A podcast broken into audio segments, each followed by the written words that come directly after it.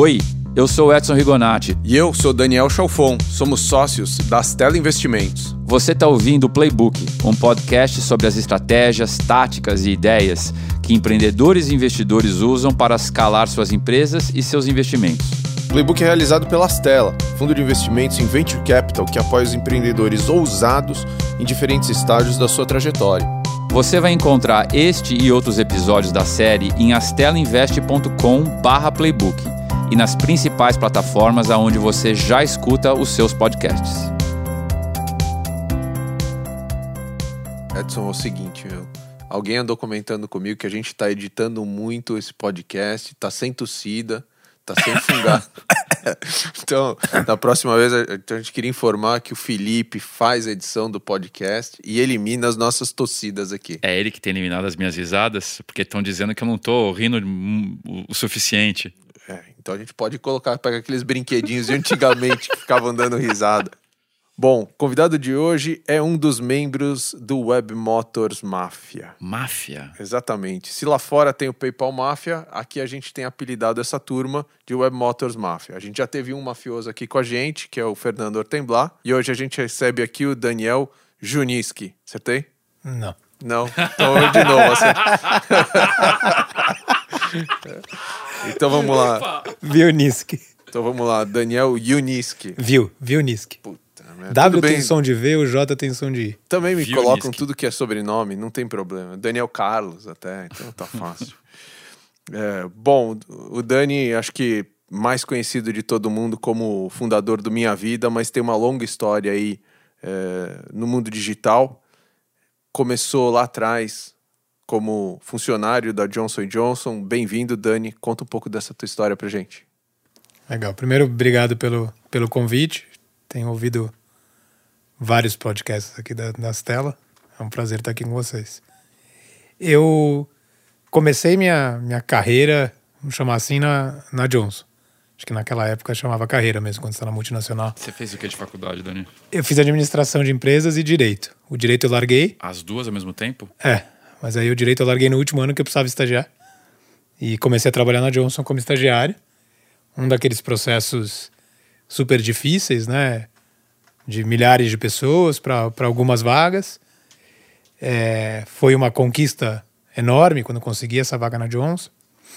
Fui trabalhar em marketing de Sundown. É, e era um negócio muito conhecido, né? Quando contei para minha mãe que eu ia trabalhar na Johnson, ela chorou, ficou feliz da vida, falou: finalmente meu filho vai ser. Acertou na vida. Acertou na vida. E aí, seis meses depois, é, eu vim com uma notícia que ela não ficou tão feliz assim, que eu ia sair da Johnson.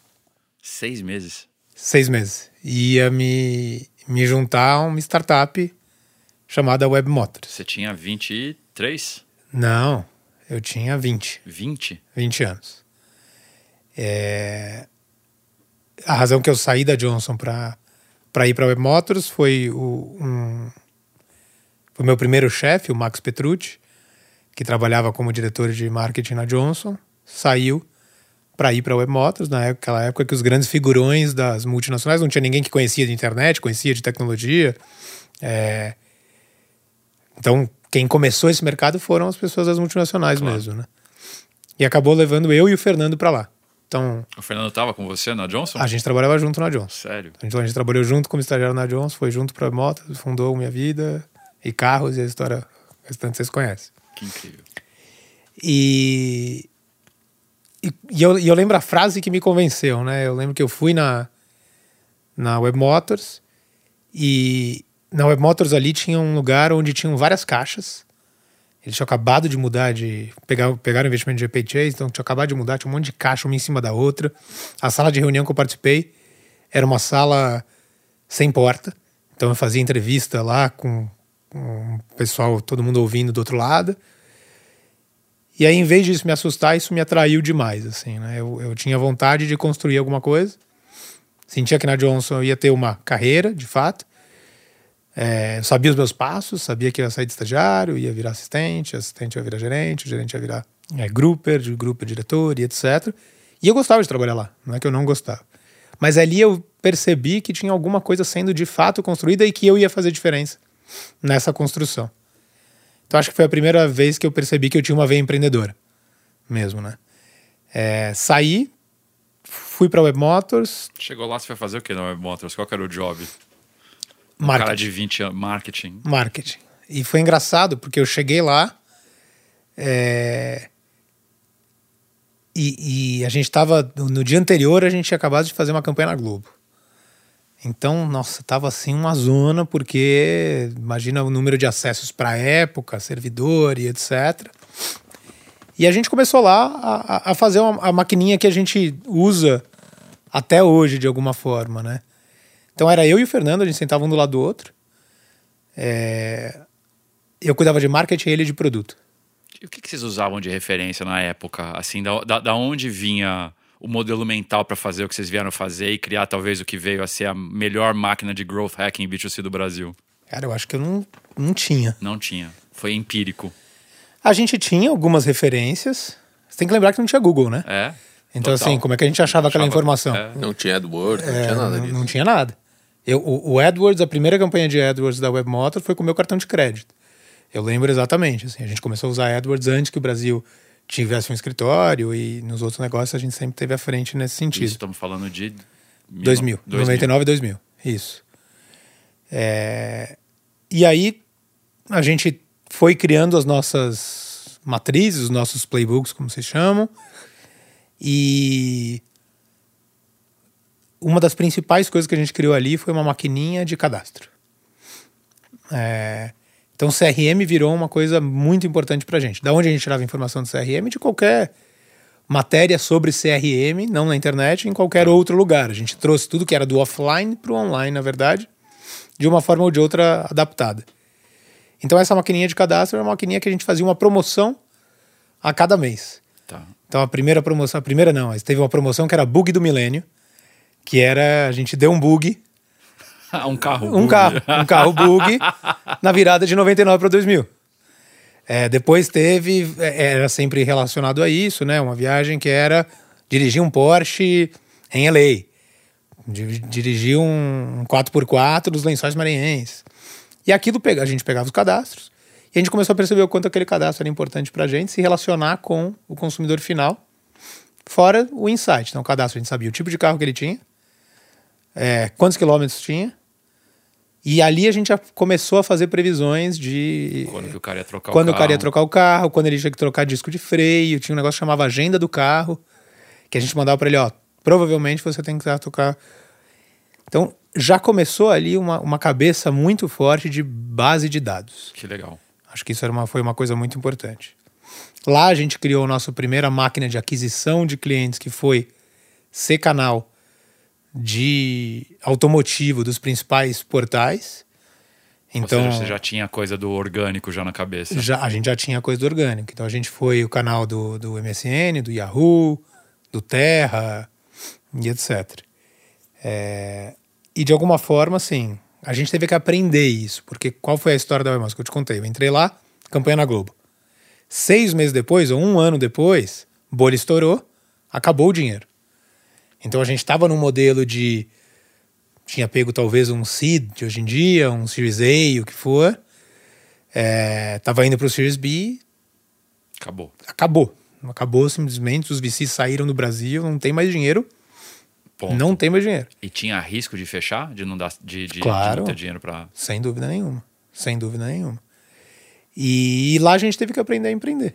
De fato, o empreender, gerar lucro e então eu lá com um moleque de 21 anos, 22 anos, tive que mandar 30 pessoas embora. Então ali eu já comecei a, do, do, do jeito dolorido a como que você toca uma empresa Acontece mesmo. de verdade. É, acho que a Motos foi uma das empresas bem sucedidas na, na internet, né? A gente, é, os sócios fizeram a venda para o ABN. E o que, que você acha assim que levou a Motors a, a ter esse sucesso? Era o playbook de crescimento? É...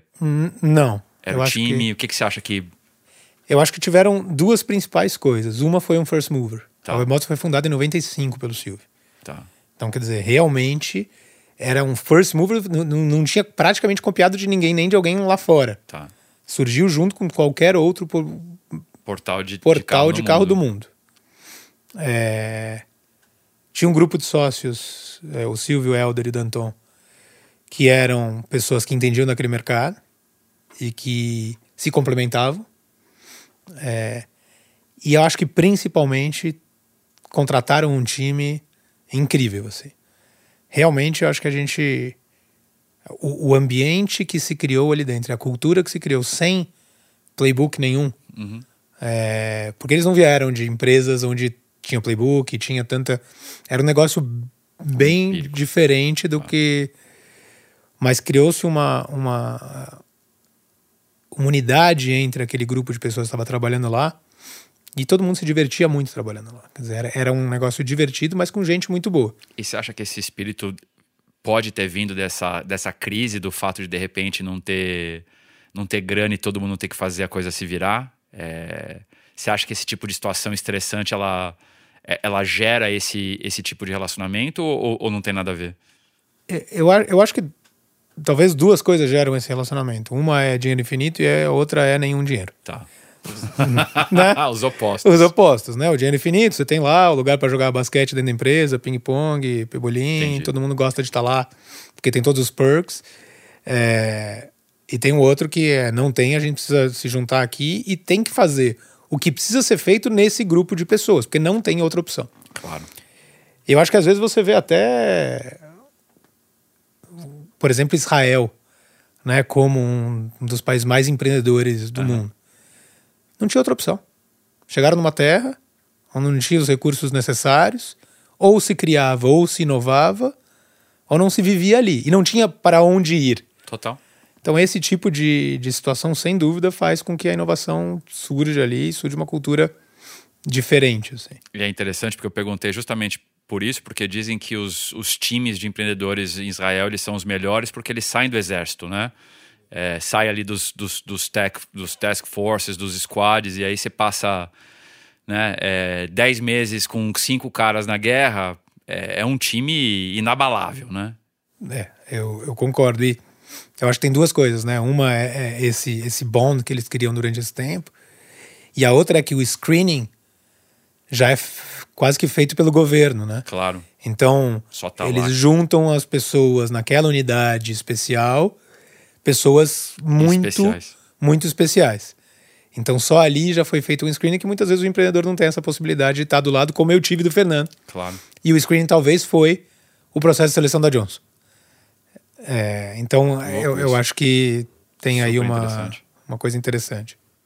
E aí, depois do sucesso da venda da Web Motors, o que, que, que, que veio? Aí a gente ficou lá mais dois anos e decidiu sair para montar um, um negócio digital na área de saúde. Isso foi que ano? 2004. 2004. 2004. Aí a gente tinha 25 anos. É, a principal razão, né, a gente montou o Dia de Saúde, né, um programa de emagrecimento online. E a principal razão desse, dessa mudança de mercado automotivo para mercado de emagrecimento ou saúde foi pessoal, né? Eu fui uma criança bastante gordinha, sofri todo tipo de, De bullying, bullying. né, não tinha esse nome na época, né? Quase que era permitido. Era zoado. Cara, era É, eu era zoado, exatamente. Pela turma do fundão. E, e isso é presente até hoje na minha vida. Assim, é uma briga eterna com a balança. Então eu já tinha feito, como consumidor, já tinha muito contato com isso. Já tinha feito todo tipo de dieta, já tinha ido vigilância do peso, já tinha me pesado na frente de todo mundo, já tinham batido palma pra mim, já tinham feito, é. às vezes não batiam palma. É, e, e, e aí eu, eu entendia que não tinha por que a tecnologia não ajudar nesse processo de emagrecimento. E além disso, na, é, quando eu estava na Webmos, eu fui diagnosticado com uma doença crônica chamada doença de Crohn, que é uma inflamação crônica no intestino. Então, quando eu descobri isso, é, foi um abalo muito grande. Assim. Para algumas pessoas é muito sério, para mim, graças a Deus, hoje eu sei que não é sério, mas eu não sabia na época. Ah, E eu comecei a buscar muito, quer dizer, fui lá, tive, graças a Deus, por, por ter é, poder ir no médico particular uma hora com esse cara que me contou sobre doença de Crohn, mas é uma hora. E eu precisava. Aí eu Muito comecei a na internet, comecei a acessar os sites, o KD, o Alta Vista. É, e vi que o Brasil era muito carente de informação de saúde, é, é, com credibilidade. Comecei a acessar muitos sites americanos e vi que também tinha um mercado. Aí decidimos começar por emagrecimento no Dia de Saúde com um modelo de subscription. É, tem uma história interessante. Eu, eu comecei a, a gente conversava eu e o Fernando, a gente já sabia que a gente ia fazer uma coisa juntos, porque a gente trabalhava muito bem juntos. Eu, eu no momento que eu falei, ah, eu acho que é esse mercado, o meu processo de convencimento dele, eu dei aquele livro Quem Roubou o Meu Queijo. Sei.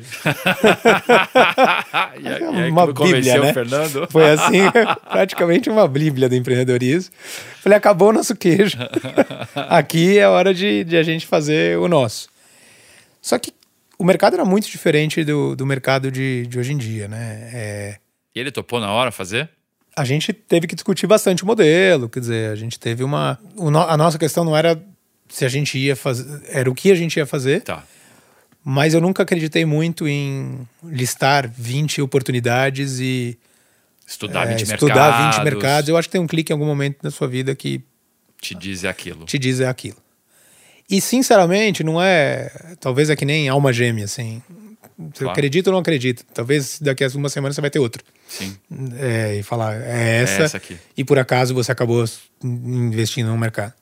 Esse era a minha dor pessoal, não necessariamente a dele. Mas ele também, na infância dele, teve os mesmos problemas que eu, então tinha aí uma. Uma certa empatia. Uma certa empatia. Então a gente, a gente começou. Começou com o dinheiro que a gente tinha ganho aí de venda de webmotos, options, o que for. E. Não tinha venture capital na época, né? Não tinha venture capital. A gente não sabia o que significava venture capital. Quer dizer, a gente sabia porque tinha. A Webmotor tinha pego o dinheiro do GP, a gente tinha ouvido falar. Sabe assim, a gente foi no GP fazer algumas apresentações na época tal. Mas a gente nem pensou, de verdade, a gente não, não pensou em pegar não dinheiro externo. no menu, né? A gente colocou cada um 50 mil reais. Pegamos um escritório emprestado. Então fomos pro fundo do escritório, assim, bem garagem mesmo. Lá no Real Parque, é, numa casinha. E, e ficamos lá, assim. E qual que foi o gente... começo? O que, que você colocou no ar primeiro? Então, aí primeiro a gente, a gente terceirizou a equipe de tecnologia, então a gente colocou. O nosso plano era colocar o dia de saúde, né? Então tá. a gente fez toda. Você começou com a ideia de fazer um, um, um, programa de emagrecimento. Um programa de emagrecimento online. Exatamente. E aí você desenvolveu o, o gente, programa antes? A gente pegou uma, uma nutricionista e uma médica endocrinologista, desenvolvemos o programa junto com elas. É, tem uma história interessante nisso. Ela, a, a médica ela mandava pra gente a lista de alimentos que precisava naquele, nos cardápios e etc. por Word. Tá. E a gente tinha que pegar aquele Word e digitar num sisteminha que a gente desenvolveu lá, uma interface. Então tinha assim. É, noites e madrugadas que a gente virava cadastrando cada alimento, porque a gente precisava cadastrar o alimento, o número de carboidratos, proteínas, calorias e etc. É, e isso tomou um tempo enorme. A gente começou a ficar até louco com isso. Então era eu, o Fernando e o Roberto, né, que era o outro sócio, é, olhando um para a cara do outro, depois de cinco horas cadastrando, aí de repente um virava e falava assim: e o bobó de camarão. Aí o outro, degregere. E o bobó. Provavelmente a gente passou umas três horas fazendo isso. Cadastrando, Cadastrando e falando que alguém pegou o bobó de camarão lá como receita e começou isso. É, então, é aquele momento super divertido, né? De, de, a gente terceirizou. Então, quando a gente fez, pensou no programa, a gente especificou o produto, era o que a gente conhecia, especificar produto e etc. É, terceirizamos a tecnologia, brigamos com a empresa de tecnologia que a gente terceirizou, terceirizamos para outra, brigamos com essa. é, e aí essa empresa de tecnologia que que a gente que entregou, a gente brigou, mas ela conseguiu entregar alguma coisa, a gente colocou no ar um programa já de subscription, quer dizer, com um modelinho, com cartão de crédito e etc. Mas num modelo que não era tão MVP. A gente não, não conhecia muito esse, esse modelo de produto de zero a esse lançamento, quantos meses? Do, do, do, dos papos com o Fernando até botar esse primeiro produto já completinho no ar para assinatura? Uns quatro, cinco meses. Ah, rápido. Foi rápido. É, foi rápido porque a gente trabalhou por 10, assim. Tá. E fez os terceiros também. Acho que olhando, a gente brigou, talvez era nossa culpa e não deles, assim. Claro. É, mas daria talvez para a gente fazer um MVP, entender demanda antes e etc. E foi uma das, acho que uma das coisas boas desse momento foi a nossa ingenuidade, né? A nossa ingenuidade de não existe outra opção. Não é que a gente vai testar, é, testa, vê se dá certo, muda. Não, é isso e é isso. Claro. Ou dá certo ou dá certo, né? Então a gente colocou no ar, colocou no ar também com conteúdo, já com a cabeça de produzir conteúdo. A gente já tinha a cabeça do Minha Vida de democratizar a informação de saúde e bem-estar, mas era no mesmo guarda-chuva. Tá. É... Então você já tinha essa noção de gerar topo de funil com conteúdo, trazer para cadastro e fechar assinatura. Exatamente, a gente já tinha isso. Nosso, o, o, a gente negociou. Isso é muito interessante. Com 25 anos, com um produto absolutamente novo, a gente virou canal do MSN de saúde. E a gente virou canal ou subcanal do IG é, também. Tanto que quando a gente colocou lá a nossa, o nosso canal, no primeiro dia que colocou, teve algum pop-up, alguma coisa, né? Naquela época, assim, a principal fonte de acesso, a gente derrubou o servidor da local web, que a gente estava, que era compartilhado, derrubou todo mundo junto. Bom, mas você tinha 25 anos, mas você já tinha 5 anos de estrada já, né? Você já então, conhecia todo mundo. Eu acho que essa foi uma grande diferença, né? Quer dizer, para essas pessoas confiarem na gente e confiarem que aquele produto novo podia ser parceiro, tiveram duas coisas. Uma, a gente não tinha concorrência. Era um mercado absolutamente novo, era um oceano azul. Então não tinha outra pessoa produzindo conteúdo de saúde é, para ele colocar do lado e falar: não, então eu vou ter que cobrar, porque você e não aquele. Sim. Era só a gente. É... E a outra coisa é eu confio nesses caras. Já trabalhei com eles, eu confio neles. É... E a pessoa mais experiente que tinha da internet, a gente tinha cinco anos, provavelmente tinha seis. É. então, no final das contas, não tinha muito esse. Agora, Dani, pega toda a tua trajetória, né? Motors, Minha Vida, Jet Saúde uh, e carros, né? De uma maneira também. São sempre é, criações de uma categoria que não existia no Brasil. Co como é que é esse desafio de, de, de construir categoria? É, é, o que eu falei, assim. Acho que a gente teve sorte de ser ingênuo e não entender quais eram as dificuldades. Então, esse é um primeiro ponto, né? A gente não entendia direito que a gente estava criando uma categoria ou que aquela categoria. É... Então, tem algumas dificuldades nisso. Uma é quando você cria uma categoria, você não sabe o tamanho dela. Né? Você não tem bench, você não sabe o tamanho, você não tem quem copiar, você não tem quem, de alguma forma, follow aí para saber os playbooks e tudo mais. Então você bate muita cabeça, você erra muito mais. A outra coisa, e talvez a, a principal, é que eu acredito que o principal trabalho do, do empreendedor é convencer os outros do, da loucura dele. E, e, e, você convencer alguém da sua loucura de uma coisa que nunca foi feita. Eu, quando falava que ia virar vender dieta online, Imagina, assim. minha família quis me jogar pela janela, é. meus amigos riram de mim. É, dizer, eu tive todo tipo de. É, então você imagina você isso. Continuou sendo bullet. Eu, exato, não, pior. pior, exatamente. E aí, quando eu. E isso para convencer time é difícil, né? Para você fazer um pitch claro. para alguém muito bom acreditar no seu sonho, sair da Johnson como eu saí para ir para o Motors para esse sonho, ou convencer um investidor e etc., é, é, é muito mais difícil. Então, acho que a dificuldade está principalmente nisso, assim, como é que você convence os outros daquele sonho que, que você já conseguiu muitas vezes vislumbrar, visualizar, mas é difícil que os outros consigam. E ali em 2005, então, vocês, é, quando a coisa começou a rodar, é, é, Venture Capital já era uma opção? Quando que você foi para Endeavor? Quando que você pensou em Intel Capital? Então, é, em 2006, a gente Teve a entrada no cap table do Silvio, que foi o fundador da Webmotors, tá. como um angel de alguma forma, e da Johnson. Então, os dois lugares que eu não tinha trabalhado é, acabaram virando. Cara, puta dica, né? Vai na onde você já tá, né? Exatamente, assim. Acho que vai onde as pessoas confiam em você e tem. Sensacional. É, e, e, e, eu sempre falo, e faz um bom trabalho, né? Não sai brigado dos lugares, faz o negócio direito, seja ético, porque no final das contas as histórias, os ciclos se repetem, se, repetem, se encontram. E aí a gente pegou esse, é, esse primeiro funding para o Minha Vida. Tá. Né? E aí sim, para lançar esse outro produto como, como Minha Vida, com essa missão de democratizar a informação de saúde e bem-estar, é, chegando aí, quer dizer, de fato existiu o problema, a 22 milhões de Unix por mês. 22. 22. Porque as pessoas. A gente, a, o, o, nosso business plan na época era simples: era Ibope, que era o Ibope, o Comscore daquela época. Olha quanto tem de gente buscando é, informação de saúde. É, olha como é distribuída essa. É, não, não tinha líder. Sim. Cada um tinha 5%. Não tinha ninguém que conseguiu consolidar e falar: eu vou fazer o melhor conteúdo de qualidade aqui. É, e os conteúdos eram muito ruins.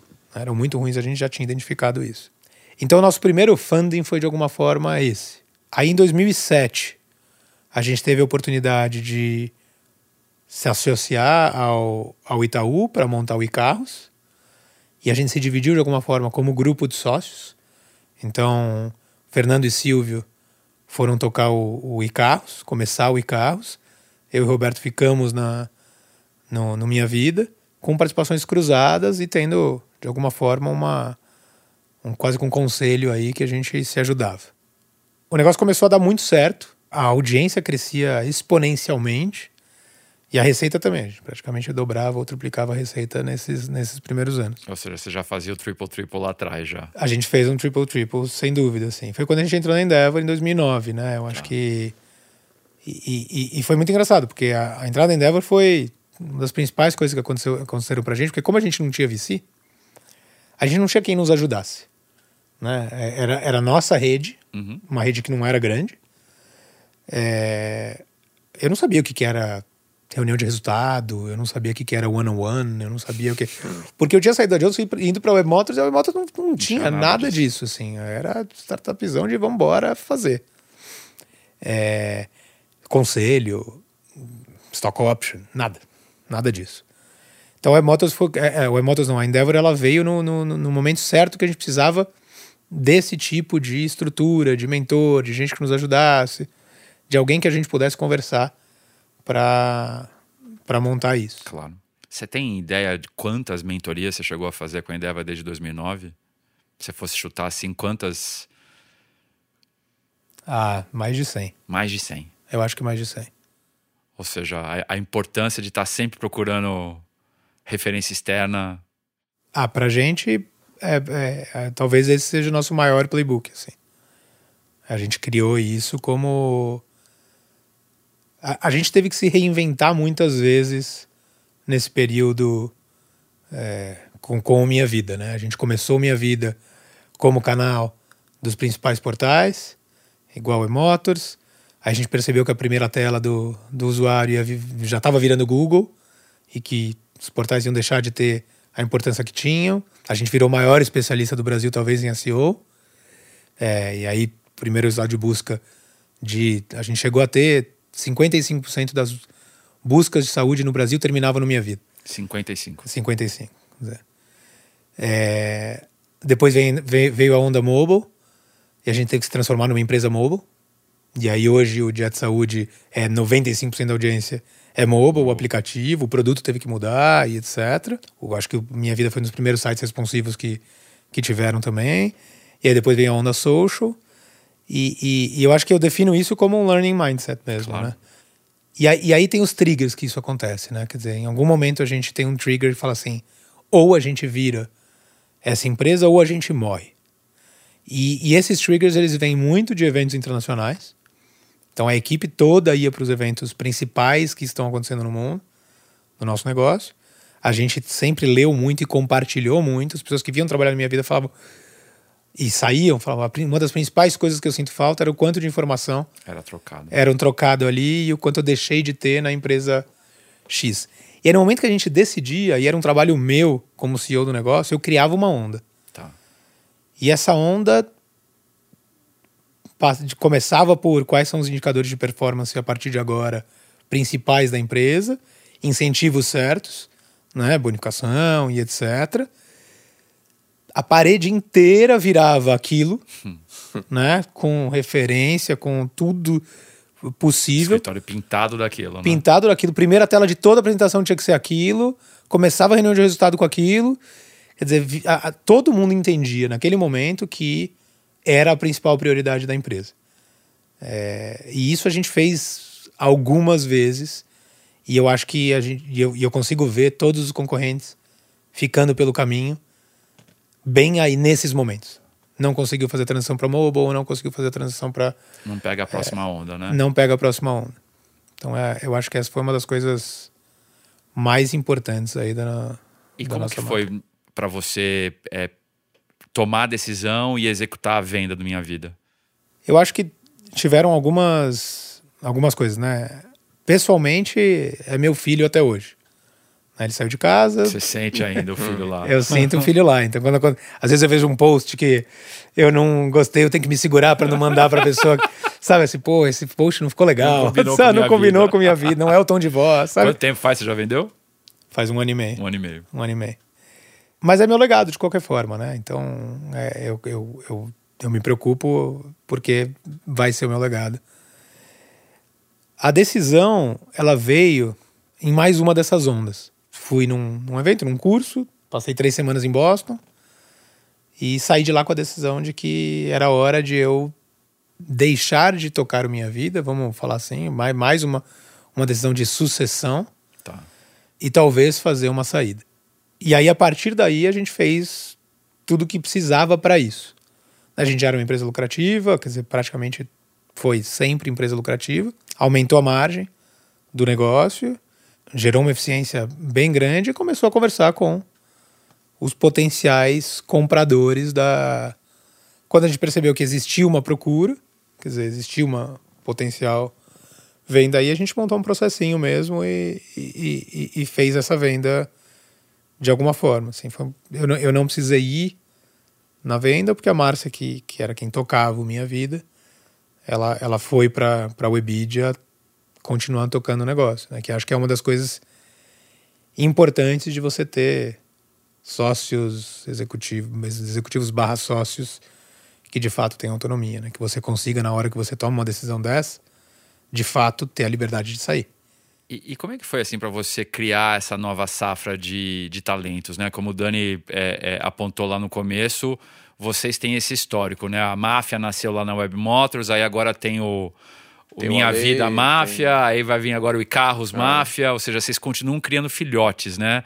É, como é que é esse processo de trazer gente muito boa e, e- e- e soltá-los para eles serem melhores que vocês mesmos? Eu acho que tem alguns, alguns pontos aí. É, o, o- o funil é grande, né? Contando um pouco dessa história que você está falando, tiveram três grandes executivos barra sócios do Minha Vida que hoje estão à frente de negócios que a gente é sócio. Né? O, a Márcia é minha sócia na minha nova iniciativa que é a Salve.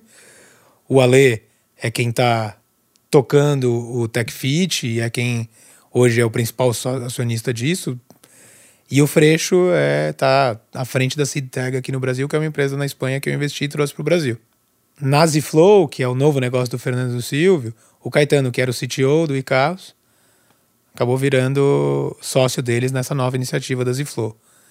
Então, se você pensar aí de Silvio Helder e Danton, talvez se tornaram quase 10 outros empreendedores a partir disso. E o legal é que são empreendedores que estão fazendo por conta, quer dizer, a Rafaela, por exemplo, trabalhou com a gente no minha vida fazendo um fundo para mulheres, tem o Guilherme está lá fazendo um negócio de IRP para pequenos pequenas empresas, mas eu acho que a gente tem essa, esse poder de multiplicação, sim.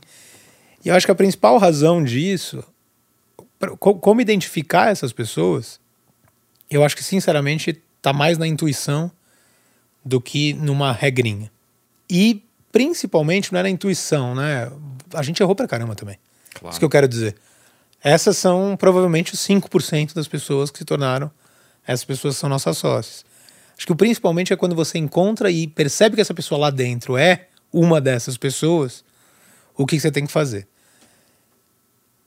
Então a gente, acho que tem algumas coisas. Uma é a busca de conhecimento de forma insana, né? Assim, a gente tem essa cultura, como eu disse, e essas pessoas já começam a beber dessa cultura desde o início. E aí ali você já vê quem gosta ou não de uma cultura como essa, e essas pessoas começam a ter insights, né? Porque os insights partem de conhecimento Claro. né? As conexões que o cérebro faz, ela, ela, ela é a partir disso. Uma segunda coisa é autonomia, né? É, então, é colocar essas pessoas em lugares que elas não estão preparadas. Então, é realmente colocar elas tocando projetos é, com PNL e, de fato, deixar elas, sem elas estarem preparadas para aquilo ainda, para que elas possam se desenvolver. Talvez a terceira é uma relação muito verdadeira e ética. Então, é, é, é acostumar a ter conversas difíceis desde o início, porque aí você já vê como que vai ser sócio daquela pessoa. Mas não só por isso, a gente criou uma cultura da verdade na minha vida. Claro. Era uma coisa importante pra gente. É... E eu acho que a terceira talvez é, é, é de fato o incentivo correto, né? Então aquelas pessoas... Sociedade. Sociedade mesmo, equity. Equity. Equity de fato, assim. Acho que a gente conseguiu porque essas pessoas viraram sócios. A primeira coisa que o comprador do, é, do Minha Vida me perguntou é como é que você conseguiu manter essas pessoas deste tamanho numa empresa durante tantos anos. Eu falei, ah, foram esses pontos e elas são sócias hoje, elas não são. Então o upside é importante dentro disso também, não adianta achar que é só no amor. E como é que chama o projeto novo, então? Salve. É oficial agora? É oficial. Tem Instagram já. É, tem Instagram. Salve sua beleza. Como é, que é começar de novo? Ou seja, essa coisa de, de ser oficialmente um serial entrepreneur. Cara, é, é, é difícil. É... Eu acho que primeiro é muito legal, porque eu tava sentindo falta dessa. Você tentou parar depois que você vendeu a empresa? Eu tentei. Eu passei um ano num sabático em Miami. O período que eu tava viajando foi fantástico. Conheci várias partes do mundo que eu gostaria de, de, de conhecer. O período que eu fiquei parado em casa foi meio desesperador, assim, sabe? então, então eu variei, assim. O período que eu tava com a minha família foi uma delícia, com meus filhos, curti todo esse tempo que eu não consegui estar com eles durante esses últimos anos. É... Mas eu também consegui fazer, foi um período de uma boa reflexão, assim, sabe? Do que eu queria, o que, que ia ser a próxima, a próxima jornada. E aí, dizer, eu acho que existe uma dificuldade, a gente está criando uma, o que eles chamam de Digital Native Brand, é, de beleza. Então, uma empresa de, de, de, conteúdo de beleza, mas que vai se tornar uma empresa de, de produto, de fato. É uma empresa que se conecta muito com esse consumidor novo, que está buscando é, uma marca mais sincera, uma marca mais simples, uma marca que seja direct to consumer, que tire aí o varejo desse meio.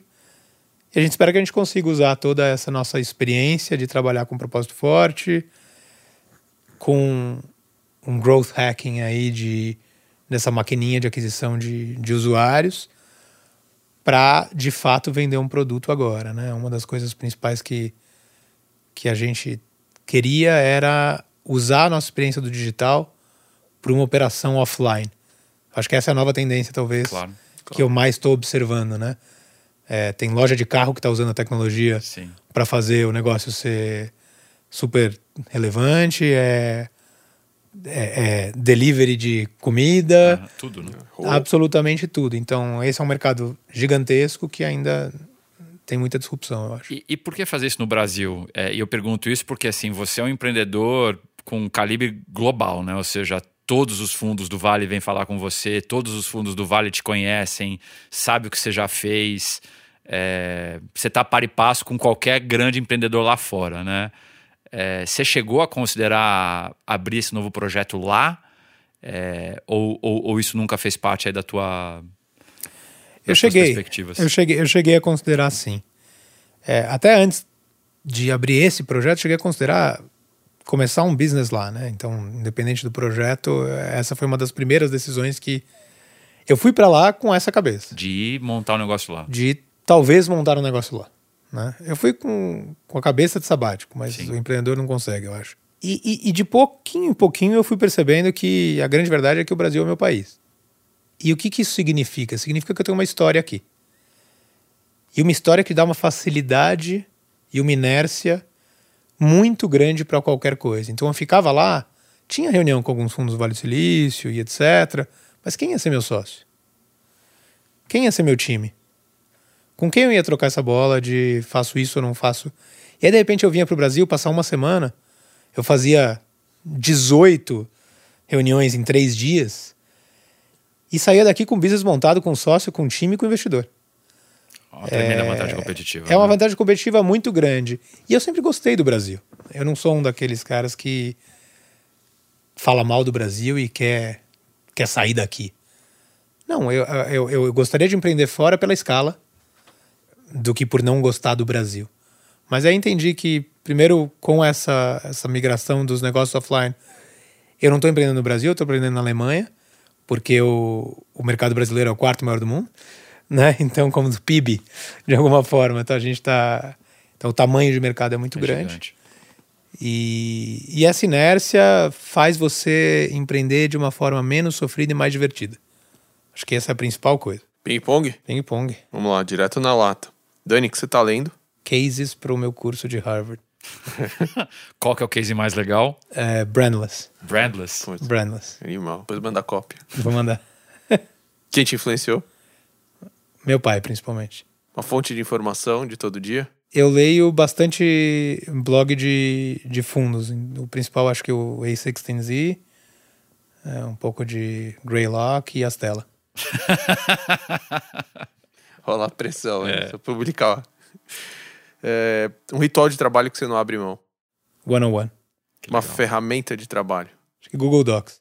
Bom, nessa tua trajetória incrível, é, certamente você acumulou algum aprendizado que você recebeu de alguém ou mesmo você mesmo desenvolveu e que toda hora você passa pra frente. Que aprendizado é esse? Acho que um dos, um- um dos aprendizados principais é, é que eu quero jogar tênis e não badminton. Vocês Explica um pouco. vocês sabem quem é o campeão mundial de badminton? Não. Tá, chama Lin Dan. Ele é tão bom pro badminton quanto o principal jogador do mundo de tênis. Quem é o principal jogador do mundo de tênis? Tem vários. O Djokovic, É. Roger Federer. o Federer. Ou, quer dizer, você conhece os 10. Então, isso se aplica muito a tamanho de mercado. Tá. Acho que uma das principais coisas aí é quando a gente vai começar um negócio, um novo projeto. Se você escolhe errado o tamanho de mercado e o mercado que você está brigando, você pode ser o melhor do mundo, mas você não vai construir alguma coisa grande. Animal. Valeu. Obrigado. Boa. Espero ter ajudado. Você ouviu o Playbook, um podcast sobre as estratégias, táticas e ideias que empreendedores e investidores usam para escalar suas empresas e seus investimentos. Ouça esse e outros episódios acessando astelinvest.com/playbook ou na sua plataforma de podcasts preferida. Obrigado pela sua audiência e até a próxima.